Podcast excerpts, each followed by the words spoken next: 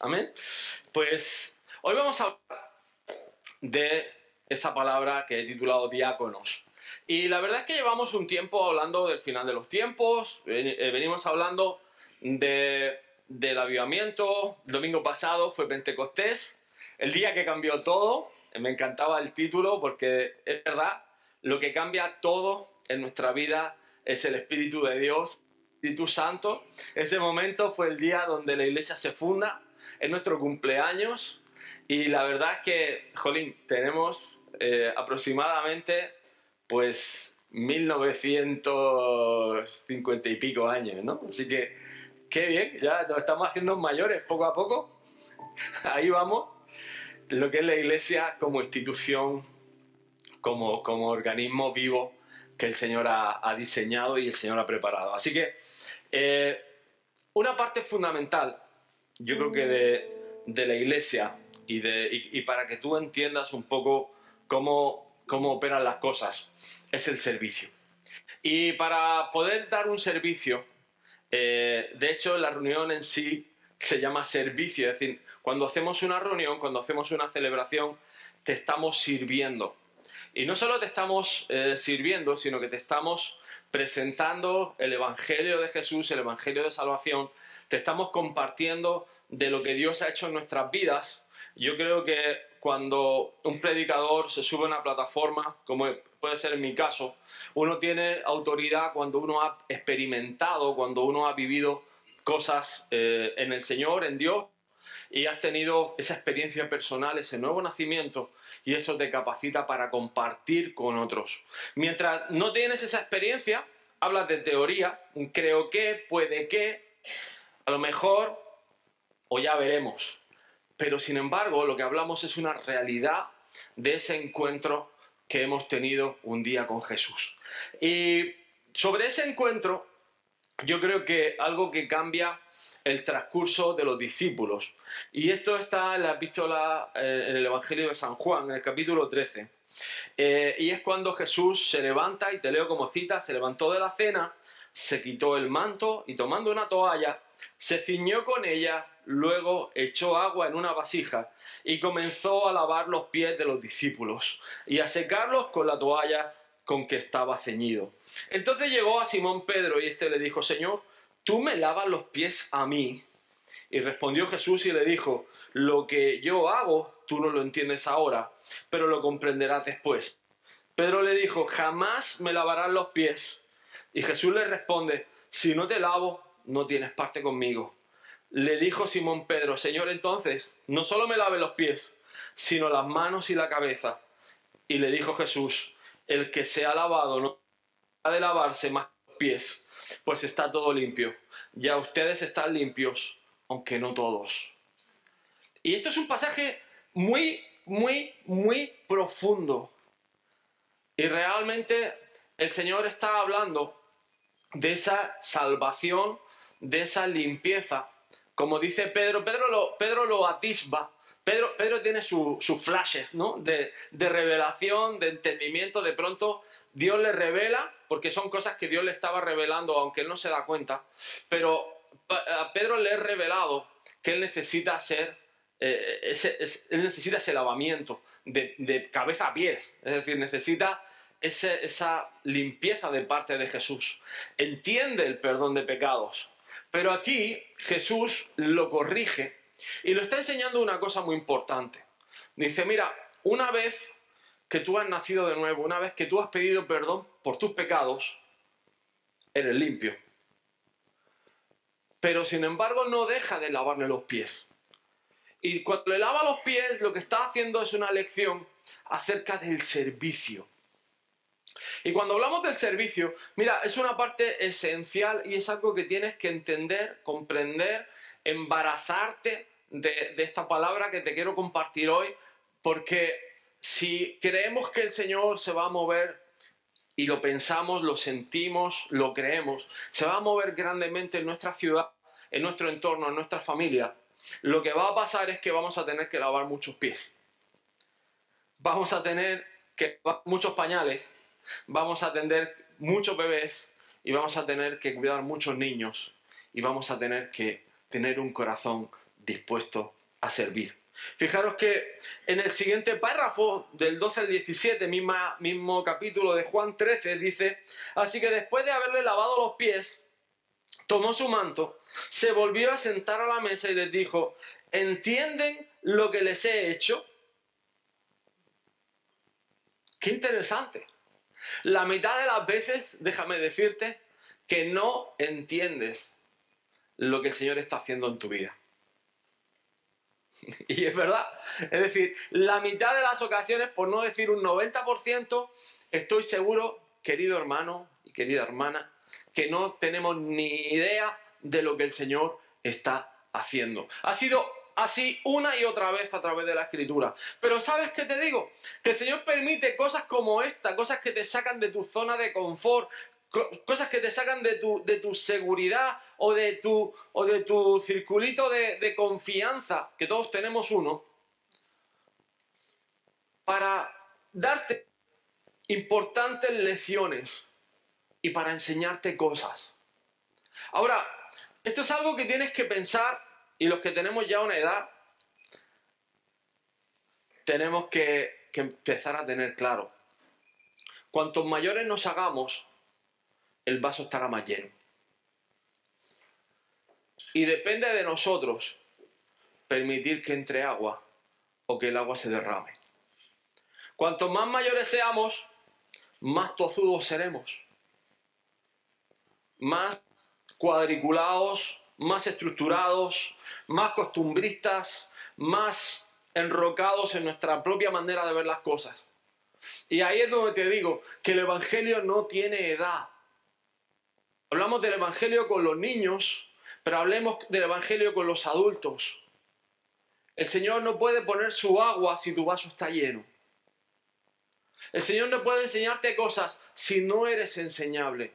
Y vas a vivir los procesos, pero ¿sabes lo que pasa? Que el proceso va a producir frustración porque no vas a entender lo que el Señor te quiere enseñar. ¿Y sabes qué pasa? Que cuando estás en un curso y no te enteras de la lección, como dice mi amigo Enrique, no te enteras de la película, repites curso. Y dices, Señor, ¿por qué tengo que vivir esto otra vez más? Porque no has pasado el examen. Y el Señor en su misericordia pues tiene sus reválidas, tiene su, su ciclo y otra vez te vuelve a traer del bracito, venga, David, siéntate. Ahora te lo voy a explicar de esta otra manera. Y empieza otro proceso bastante similar, pero acabas en la misma disyuntiva donde tienes que tomar decisiones. ¿Y sabes qué te digo? Que el tiempo corre en tu contra. Porque cuanto más grande seas, ¿se puede decir cabezón hasta ahora? Sí, ¿no? Más cabezón vas a ser. ¿Y sabes lo peor de eso? Que te vas a convertir. No sé si estamos preparados para escuchar esto. Te voy a contar un secreto. De lo que más renegamos es de lo que vemos en nuestros padres. Te digo que si no eres enseñable, te vas a convertir en corregido y aumentado papá o mamá si no dejas que la sangre del Señor te redima, si no eres enseñable, si no tienes un corazón blando, si no pones oído, si no pones atención, vas a repetir los mismos errores de tus padres, los mismos que te revientan, los mismos que dices, es que no puedo con esto. Como no dejes que el Señor trate con tu corazón, con tu obediencia, con tu disciplina, con tu carácter, como no dejes que Dios te moldee, te va a convertir en corregido, aumentado lo que detestas. Y es así, ha sido así por toda la historia.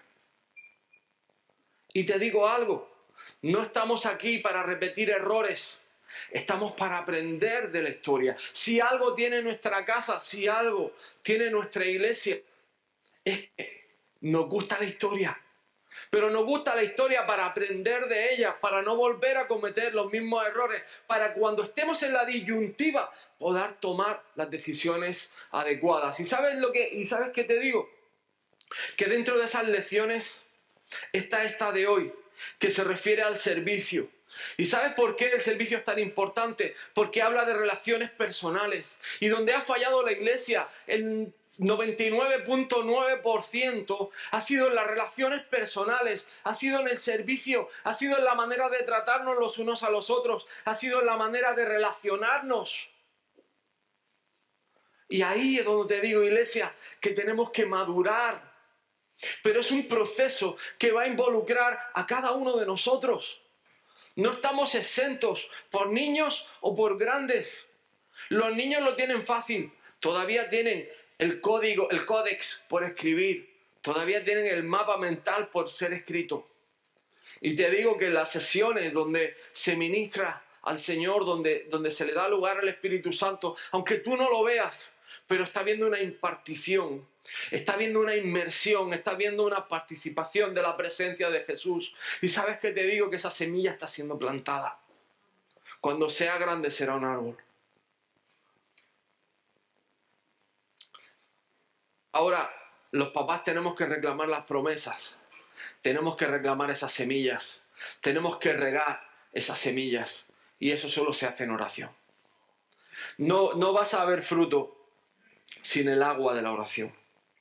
Por eso vamos a seguir leyendo. Dice, ustedes me llaman maestro y señor y dicen bien, porque lo soy. Pues bien, si yo, el señor y el maestro lavé sus pies, también ustedes deben lavarse los pies los unos a los otros. Porque ejemplo les he dado para que, así como yo les hice, ustedes también lo hagan. De cierto, de cierto les digo que el siervo no es mayor que su Señor, ni, tampoco el apóstol es mayor que el que lo envió. Si saben estas cosas, bienaventurados son si las hacen. Dicho de otra manera, si entiendes esto te va a ir bien. Y muchas veces nos preguntamos por qué nos va mal. Porque hay pequeños principios, simples cosas que no hacemos bien y tenemos que aprender. Ahora, el día que la iglesia, después de haber nacido, como hablamos del domingo pasado, entiende esto, viene en Hechos 6 con la elección de los siete. Y es un párrafo muy interesante y quiero, quiero leértelo para ponerte en contexto. Dice, en aquellos días, como creciera el número de los discípulos, hubo murmuración de los griegos contra los hebreos. ¿Qué cosas? La iglesia nace. Como sabemos, desciende el Espíritu Santo en aposento alto y salen de ese aposento alto hablando lenguas, no solamente lenguas angelicales, sino hablando griego, arameo, hebreo, egipcio y, de todo, y lenguas que muchos jamás habían dicho. Pero eso ya empieza a hablar de la pluralidad que iba a haber en la congregación de ahí en adelante. Ya no solamente iba a ser judíos o israelitas, sino que nacer de toda tribu, lengua y nación. Y estamos en la iglesia de Jerusalén, la iglesia primitiva, la iglesia primera. Hay murmuración, ya empieza a haber problemas. Y problemas del parlanteo. Dice, de que las viudas de aquellos serán desatendidas en la distribución diaria. Entonces los doce apóstoles convocaron a la multitud de los discípulos y dijeron, miren, no es justo que nosotros dejemos la palabra de Dios para servir las mesas. Es decir, tenemos que entender una cosa muy importante, que en la iglesia hay funciones, que cada uno vamos a tener un sitio, que no eres menos y no eres más por servir y por tener un corazón de servicio. No eres menos por trabajar, pero el Señor te pone a veces en puestos específicos para poder llevar a cabo la obra del Señor. Entonces dice, buscad pues, hermanos de entre vosotros, a siete varones de buen testimonio, llenos del Espíritu y de sabiduría, a quienes encargaremos este trabajo. Había tres, eh, tres requisitos buen testimonio, lleno del Espíritu Santo y con sabiduría. La sabiduría no se compra y no se vende. O la tienes o no la tienes. La buscas o no la buscas. Si te la da el Señor. La sabiduría se puede comprar, pero te digo hermano que puedes empezar ya. Y puedes empezar a buscar los proverbios, a, le- a leer la palabra y puedes empezar a ponerte las pilas si quieres ser sabio. Lleno del Espíritu Santo solo tiene una solo tiene un camino y es que anheles con todo tu corazón ser lleno del Espíritu Santo. Que estés dispuesto a ese cambio. Que estés dispuesto a sumergirte en la presencia de Dios. Y vas a ver que vas a flipar. Porque el bautismo en el Espíritu Santo no conozco a nadie que lo deje indiferente. Ahora, buen testimonio es algo que, como hemos tenido, y escúchame bien, hemos tenido tanta necesidad, tanta necesidad, venía la gente, no teníamos cómo hacerlo. A mí una vez me dijo un pastor, mira, la gente hay que atenderla. Eh, los jovencitos, mira, aunque sé que están de aquella manera, ponlos a servir. Verás que sirviendo se alinean. No es así. Hay que tener buen testimonio. Me da igual que seas joven o que seas grande. La palabra lo dice claro. Buen testimonio. Y hermano, buen testimonio. A veces hemos tomado malas decisiones, estoy de acuerdo, pero te digo algo y escúchame bien. Independientemente de las decisiones que hayas tomado en el pasado, tú puedes tomar buenas decisiones desde hoy. Y eso va a corregir tu testimonio. Eso va a enderezar tus pasos. Encomendar al Señor tu camino, andar en el temor de Dios, va a enderezar tus pasos. Y vas a va a venir un día que testifique de que, mira, el viejo David se quedó atrás. Pero ahora el diablo, el acusador, el testimonio, nada tiene en mí. Y viene ese día. Mira, yo he peleado con eso de joven tantas y tantas veces. ¿Sabes por qué? Porque me sentía mal por mi testimonio. Porque estudiando, pues no fui el mejor. En casa yo sabía que no era el mejor. Y en mi vida había mentiras. En mi vida, en mi vida había cosas que no estaban bien. Y sí, servía al Señor. Y, con 18 años yo andaba cantando en un ministerio juvenil. Pero mi vida no estaba bien. Y estaba engañando. Estaba engañando a la iglesia. Estaba engañando familia. Eso al final renta. Y te digo algo, por años esto a mí me acusaba de que yo era el David de los 20 años. Con 30, con 29, tomé el pastorado. Con acierto y con fallos. Pero te digo algo, con temor de Dios. Y el temor de Dios nos ha guardado. Y ya grande, te toca pararte delante de tu familia y decir, mira, ya no soy David de 20 años o de 18. Ahora soy David de 35, 36, 37, 38, hasta llegar a 42. ¿Y sabes qué te digo? Mis manos están limpias.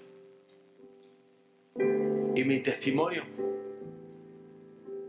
íntegro. No hay en mí. Y Jesús me ha perdonado. ¿Entiendes esto? Y cometes errores, sí, cometes errores. Como todo el mundo. Pero hay temor de Dios. Y hay autoridad por el testimonio. Por eso es importante cuando entiendes esto, de que tienes que, como ministerio, trabajar. Es decir, nosotros persistiremos en la oración y en el ministerio de la palabra. Dice, y agradó la propuesta a toda la multitud y eligieron a Esteban, varón lleno de fe y del Espíritu Santo, a Felipe, a Prócoro, a Nicanor, a Timón, a Pármenas y a Nicolás, prosélito de, Antioquía, a los cuales presentaron ante los apóstoles, quienes orando les impusieron las manos, y crecía la palabra del Señor, y el número de los discípulos se multiplicaba grandemente en Jerusalén, también muchos de los sacerdotes obedecían la fe. Mira, esto es algo que nos va a pasar y va a pasar aquí también. Tenemos que aprender a innovar en el servicio. Sí, escúchame bien. Hemos hecho las cosas 40 años de la misma manera. ¿Sabes qué te digo? Que en pandemia hemos aprendido una cosa y tuvimos que cambiar el paso. Y gracias a Dios fuimos hábiles, leímos la partida y cambiamos el paso. Y no solo, mira, no te voy a decir que hemos crecido, que sí. Pero el mero hecho de decir nos hemos mantenido para muchas iglesias es un logro, es, un, es, una, impensable. Si te digo que económicamente fue el mejor año de Montesión cerrado, histórico, tenemos que no perder esa innovación en el servicio, esas nuevas estrategias. Y si te gustan las empresas, las I más D I, investigación, desarrollo e investigación, yo he titulado esto I más D más R, que significa indicios de que algo no va bien, desarrollamos un plan con una buena base y reconocemos los errores. Y sobre eso tenemos que cambiar. Sobre eso tenemos que crecer. Y eso es lo que yo veo en estos seis. Ok, crecemos. Bien. Y hay indicios de que algo no va bien. Las viudas griegas se quejan. Necesitamos un plan. ¿Cuál es el plan? Ampliar el ministerio, nombrar diáconos. ¿A quién buscamos? Una base. Alguien que tenga buen testimonio, lleno del Espíritu Santo, con sabiduría, para poder tratar el tema, porque hablamos siempre de personas y ese es nuestro mejor activo, las personas, las almas. De eso va la iglesia, de tú y yo, de personas. Y a partir de ahí reconocemos de que lo hemos hecho mal, pero no nos quedamos como estamos, sino que nos ponemos a trabajar, nos ponemos en marcha. Y esto es lo que nos va a hacer fuerte y es la capacidad que tengamos de reconocer errores, de cambiar, de restaurar, de poner y de quitar, eso es la fortaleza que tendrá nuestra iglesia. Porque vemos que el fruto va en aumento. Dice, los, discípulos se multiplicaban, los hermanos crecían, las misiones crecían y todo aumentaba. ¿Por qué? Porque en vez de lamentarse de los errores pasados, no han perdido la, visión para seguir creciendo. ¿Entiendes? No pierdes la visión. Es decir, yo tengo una meta que es predicar el Evangelio. ¿Me puedo equivocar? Sí. ¿Te vas a equivocar? Sí. Pero reconozco mi error. Es decir, no me enroco, no me, no me enterco, no me, no, me, no me embreco con el pensamiento. No ¿Qué dice la palabra? Busca diáconos. Busca servidores. Están desatendidos. Necesitamos alguien que lo atienda. Alguien que les sirva. Rápido. Y buscan. Y se ora. Y se envía. Y además los nombra. Y no nombra a cualquiera, cuidado. Estamos hablando de Esteban, mártir de la fe testimonio lleno del Espíritu Santo, en los cielos le fueron abiertos. El mismo Espíritu Santo testificó de la vida de Esteban. Hablamos de Felipe, evangelista, el primer hombre que, eh, bueno, después de Elías, que tiene transportación. Estaba predicándole al eunuco y el Señor se lo lleva a otra parte de, de Galilea. Fue el inventor del teletransporte espiritual no son cualquiera. Aquí hay gente muy gorda. Y eso eran los que empezaron a servir al Señor.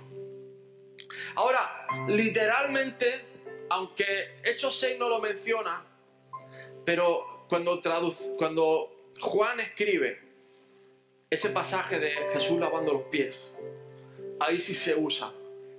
Y se usa la palabra diácono servidor y literalmente significa eso, servidor ayudante. No tiene otra, no tiene otra traducción. Yo pensaba que iba a encontrar la, la quinta revelación cuando buscara en griego, pero te digo que no. Literalmente, servidor ayudante. Ahora, tenemos que entender esto. Donde no hay visión, el pueblo se desenfrena, pero el que guarda la ley es bienaventurado. Necesitamos aprender a ver. Pastor, ¿qué tengo que ver? La necesidad de otros. Empatizar con aquellos que están cargados, deprimidos, heridos, enfermos, en necesidad, en apuros, empatizar. Eso no significa que nos vamos a, ay, pobrecitos, no, soluciones, soluciones, cambios, acción. Necesitamos una iglesia que actúe, una iglesia viva, no una iglesia pasiva. Que, ay, muy beatos todos, muy, mm, qué bonito, mm, con nuestra aureolita, la ala de atrás y todo muy cookie. Yo no veo a los apóstoles esperando esa, ese punto. Veo más a los apóstoles teniendo visión, formando un equipo y teniendo un liderazgo.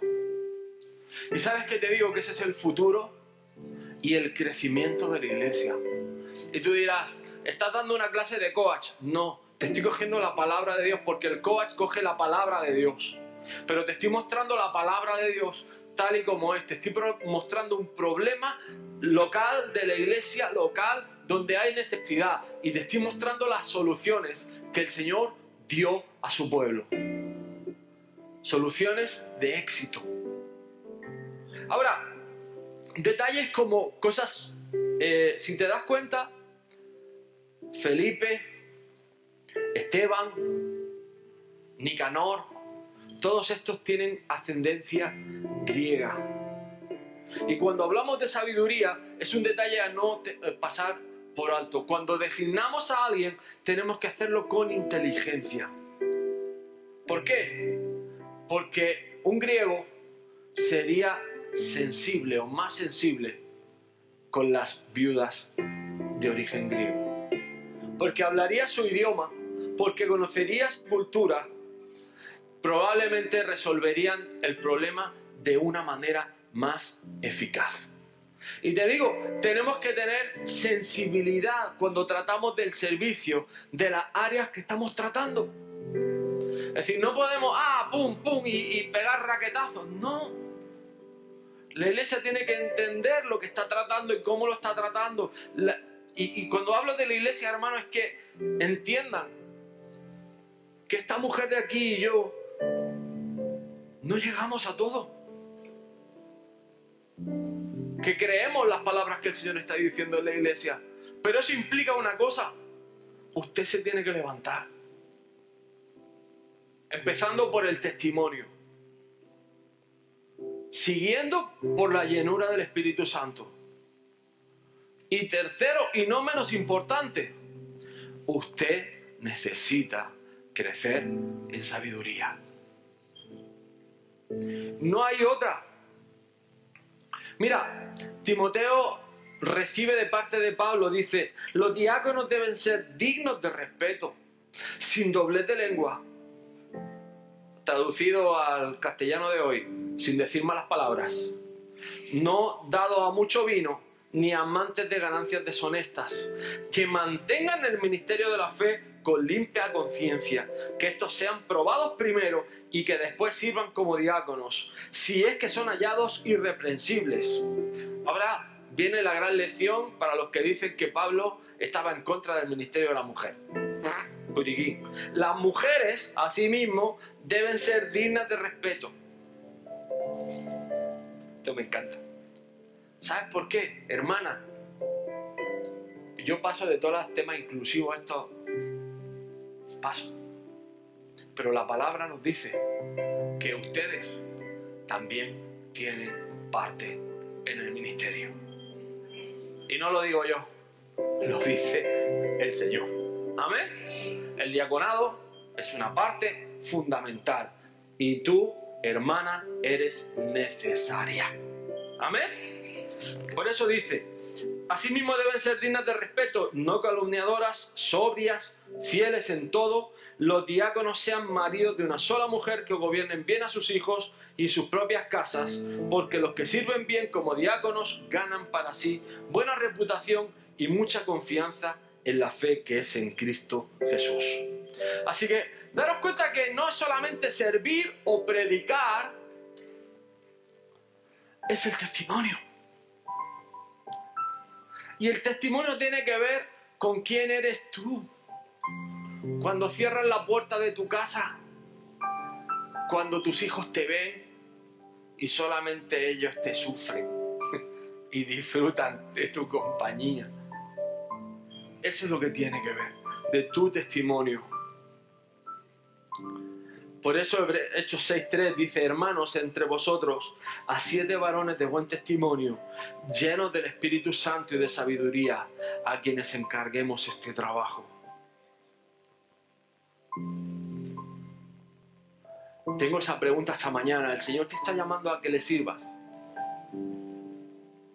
Y algunos me diréis, hace muchos años que me llamo. ¿Verdad? Hace muchos años que me llamó. ¿Y sabes qué tengo que decirte de parte del Señor en esta mañana? Que da igual el David de 18. Lo que importa es el David de 42 importas tú hoy. Y si estás dispuesto o estás dispuesta. El Señor te está tocando la puerta de tu corazón para que le sirvas. Porque hay necesidad. Y si no la percibes, tómate un café conmigo y te la voy a compartir. Hay necesidad. A poquito que abres la boca, hay necesidad. Y el Señor está llamando a su pueblo a que dé un paso adelante y diga, Señor, he aquí, envíame a mí. Quiero servirte, te entrego mi vida, te entrego mi corazón y esta es mi elección. Mientras viva, te serviré. Y mira,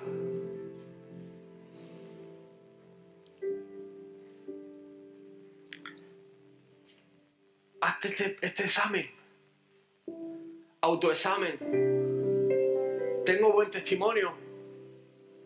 ¿Sí o no? Si la respuesta es que sí, vámonos. Si es que no, toma decisiones. Escúchame, el reino de Dios es para los que lo arrebatan. Y sabes que arrebatar no es ser violento, es tomar decisiones radicales por Jesús y decir, Señor, no puedo más con esto, no quiero más esto en mi vida, se acabó, que me voy, que ya no cuenten más conmigo, Satanás, que yo he terminado. Y sabes que te digo que eso es verdad. ¿Qué pasa? Que no hay nada en tu vida que no pueda ser sometido a los pies de Jesús. No hay nada que no pueda ser derrotado a los pies del Señor. No hay nada que no pueda ser tomado en autoridad en el nombre de Jesús. Y te digo otra cosa, mira, hemos hablado tanto de ambientes, pero te digo que es hora de que sea lleno del Espíritu Santo. Y tengo como, como un pálpito en mi corazón grande de dar estos tiempos. Y vamos a tener estos tiempos de administración. Solo que nos. Solo estoy esperando el estartazo. ¿Y sabes cuál es el estartazo? Que legalmente me permitan tener aquí menos restricciones de movilidad. Porque soy un hombre sujeto a autoridad. Pero va a pasar eso y vamos a administrar el Espíritu Santo.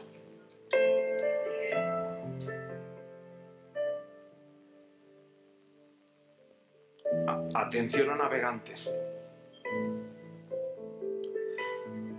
Y lo tercero es una decisión tuya. si tú no lees la palabra, si tú no pasas tiempo con el Señor, yo no te puedo hacer una transfusión de sabiduría. ¿Me entiendes? No te puedo hacer un volcado mental, no te puedo o sea, no te puedo recitar lo que yo leo, no te puedo transmitir lo que yo busco. Tienes que buscar tú. Tienes que leer tú. Tienes que preguntar tú. ¿Entiendes esto? Que es tu Padre de los cielos. ¿A que tienes preguntas? ¿O hay alguien que no tenga preguntas? ¿Tienes preguntas? Yo las tengo. ¿Y a quién se las pregunto? Se las pregunto a papá, que Él es el Dios que todo lo sabe. ¿Y sabes qué? Cuando entiendo cosas, es como se sube el depósito de sabiduría. Tú anhelas esto.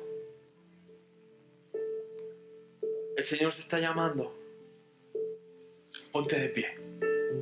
Y mira, quiero encender esta llama, quiero prender este chispazo en tu corazón, decir, Señor, yo quiero servirte, yo entiendo esta palabra, entiendo la misión con la que tú nos estás llamando, entiendo que, que tú tienes un propósito eterno para nuestras vidas, sé que tu iglesia es parte del plan perfecto tuyo para los últimos tiempos, Señor, y yo estoy disponible Estoy dispuesto en el ejército del Señor. Estoy preparado, Señor, y quiero prepararme, quiero ser entrenado, adiestrado, Padre, para todo lo que tú tengas para mí, para todo lo que tú tengas en mi iglesia, Señor, Padre. Que tú tomes cuenta, me tomes en cuenta, Señor, porque yo quiero participar de tu reino, Señor, y de las conquistas, de las batallas, de la, de la risa, de la alegría, Señor, Padre. Quiero ser parte de tu mover en la tierra, Señor.